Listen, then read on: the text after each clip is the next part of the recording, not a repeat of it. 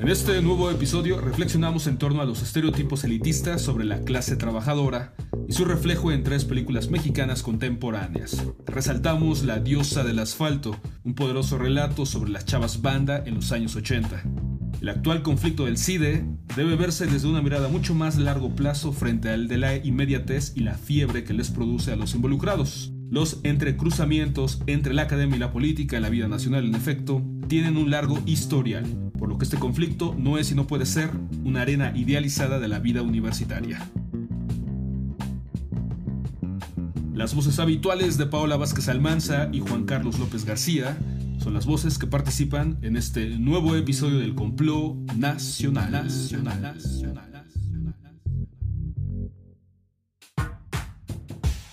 Hola, ¿qué tal? Muchas gracias por escuchar este nuevo episodio del Complot Nacional. Soy Paola Vázquez y para esta participación de fin de año preparé una reflexión sobre los estereotipos que tienen nuestras élites sobre la pobreza y los pobres y que se ven reflejados en el cine contemporáneo.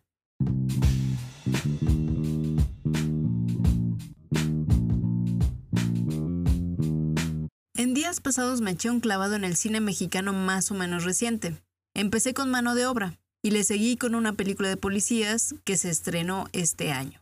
Esta dupla fílmica intenta acercarse a la vida de la clase trabajadora, la primera a la de los albañiles y la segunda a la de la policía.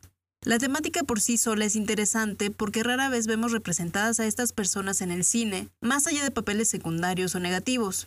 Las dos películas arrancan bien, pero no tardan en asomarse planteamientos problemáticos y se repiten algunos estereotipos que tienen las clases altas y medias de la clase trabajadora.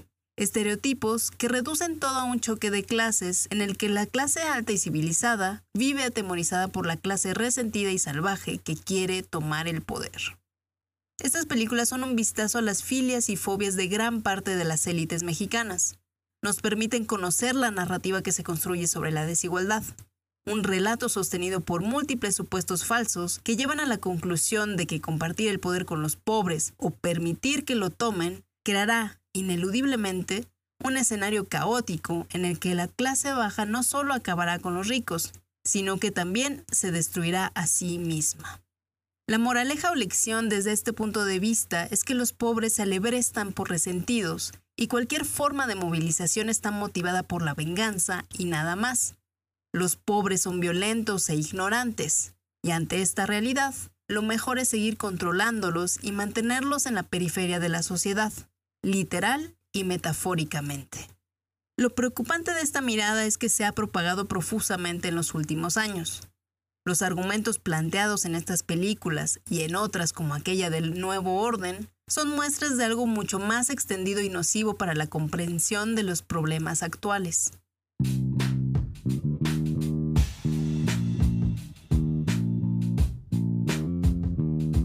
Albert Camus, el filósofo franco-argelino, hizo una valiosa distinción entre el resentimiento y la rebeldía.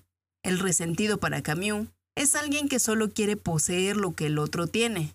En cambio, el rebelde es quien decide alzar la voz, gritar si es necesario, todo con tal de oponerse a aquel o aquello que lo oprime. El rebelde dice no ante su situación de oprimido y exige libertad. A diferencia del resentido, continúa Camus, el rebelde quiere cuestionar el orden de las cosas y cambiar su entorno, no destruirlo. Esta distinción clave entre el resentimiento y la rebeldía sería necesaria para enriquecer las narrativas que se tienen sobre la clase pobre e incluso para comprender un poco mejor las simpatías y antipatías partidistas que emergen hoy en México sobre todo porque se ha hecho mucho más fácil para las élites económicas, políticas y culturales afirmar que lo que mueve a las clases bajas son las pasiones y la envidia de lo que no tienen, en lugar de tratar de comprender la complejidad del fenómeno. Un primer elemento para entender lo que pasa en el país sería romper con los estereotipos de la pobreza y tratar de ser más abiertos al estudiar las causas de la inconformidad y ya no caer en eso de que a la gente la mueve el resentimiento cuando se trata en realidad de un reclamo legítimo ante condiciones injustas.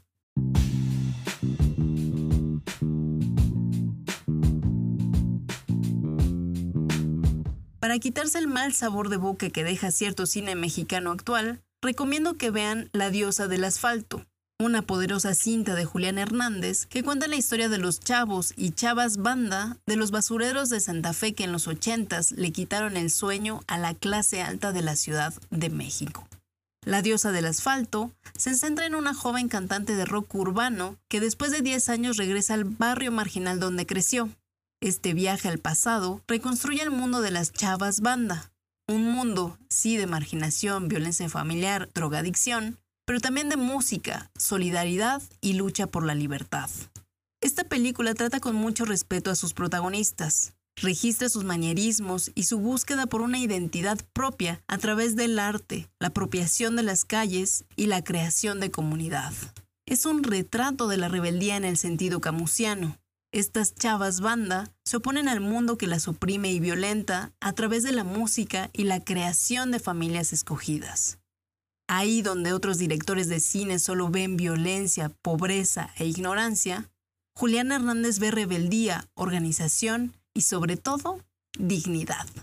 La diosa del asfalto deja mucho en qué pensar. Más allá de la discusión sobre los estereotipos de la pobreza, la película es un punzante recordatorio de los cimientos sobre los que se ha erigido el neoliberalismo en México.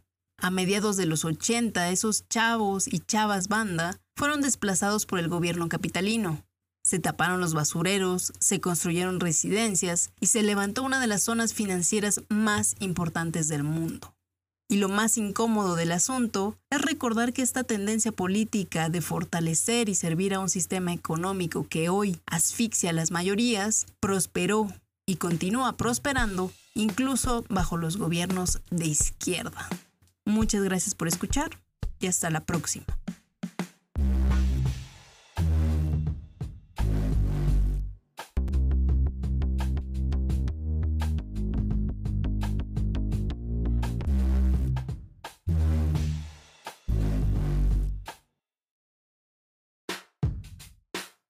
Hola, amigos, amigas del complot. Les saluda Juan Carlos López en esta ocasión para hablarles del conflicto en el CIDE, entre la academia y la política.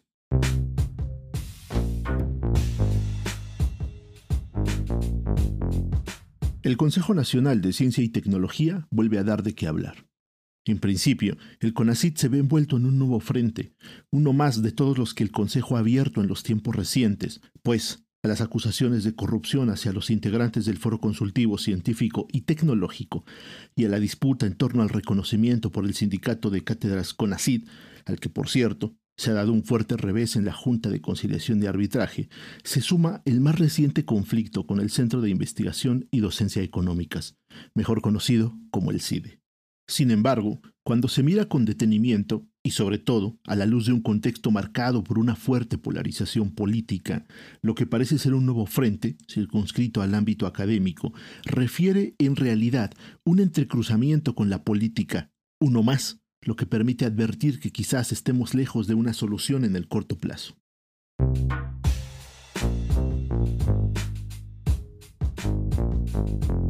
Comenzaré por referirme a una serie de imprecisiones en la información que circula en los medios sobre este conflicto y que me parece contribuyen a hacer todavía más turbio el debate, para luego mencionar un par de elementos que, a mi juicio, resultan clave para un entendimiento de las tensiones en juego.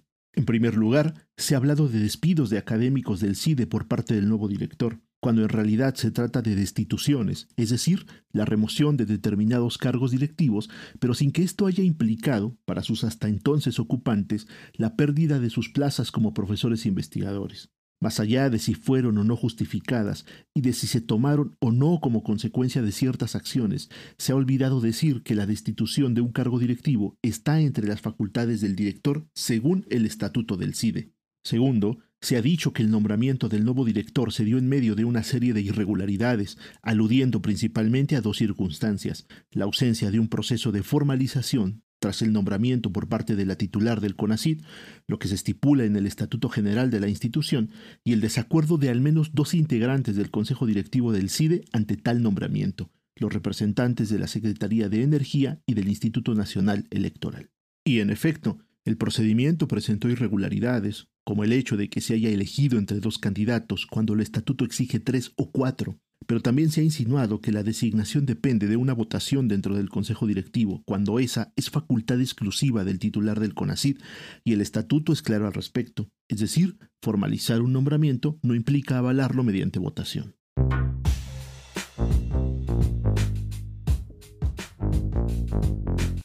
Tercero, es cierto que la designación del nuevo director supone una intromisión del poder político en una institución académica. Su ahora director no oculta su simpatía por el régimen y desde un principio ha dejado en claro que buscará dar un giro al CIDE. Sobre este punto hay que ser claros. El CIDE no es una institución autónoma y dada esta circunstancia, no hay nada que impida al gobierno orientarlo según sus afinidades ideológicas, cualquiera que éstas sean. Así ha ocurrido antes, y de hecho, habría que preguntarse por qué estas intervenciones que hoy resultan molestas no lo fueron en el pasado incluso cuando se dieron sin ninguna justificación académica de por medio. Me permito señalar dos ejemplos quizás poco conocidos. El nombramiento de Dulce María Sauri, destacada priista, al frente de una de las sedes académicas del Centro de Investigaciones y Estudios Superiores en Antropología Social, Ciesas Peninsular, en tiempos de Enrique Peña Nieto, aunque de un paso breve dada la inconformidad generada entre los académicos de este también centro CONACIT. Y por otro lado, el nombramiento de Mercedes Calderón, prima del entonces presidente Felipe Calderón, al frente del Centro de Cooperación Regional para la Educación de Adultos en América Latina y el Caribe, conocido como el CREFAL, puesto en el que se mantuvo durante casi una década. Tras la designación del nuevo director, el representante del INE, Edmundo Jacobo Molina, secretario ejecutivo de ese instituto desde 2008, y cuya reelección anticipada hace un año se dio en medio de la polémica, se apresuró a expresar su descontento e incluso su preocupación por el futuro del CIDE. Todo mediante un comunicado secundado por el consejero presidente del INE y distintas declaraciones en medios de comunicación.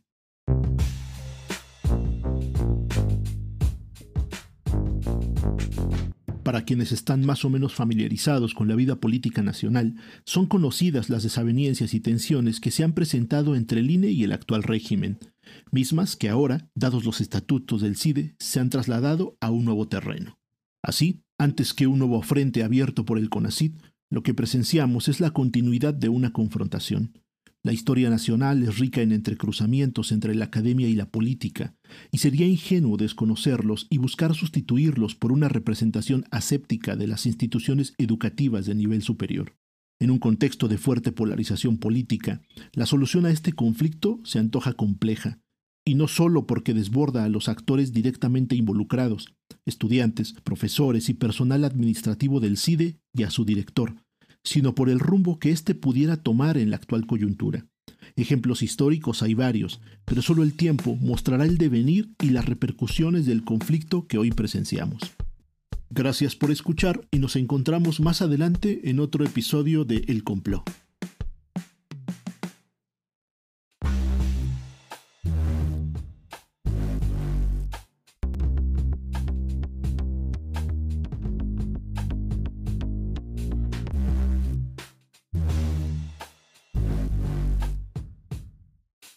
Llegado así al término de este episodio. Ahora puedes contactarnos en Instagram siguiendo al Complot Nacional o en Facebook en la página del Complot Nacional. No olvides suscribirte a nuestra frecuencia sonora en Apple Podcasts o en Spotify o donde sea que escuches tus podcasts. A nombre de las voces que hicieron posible este programa, gracias por dejarnos entrar hasta la intimidad de sus oídos. Nos escuchamos pronto, muy pronto, en el siguiente complot.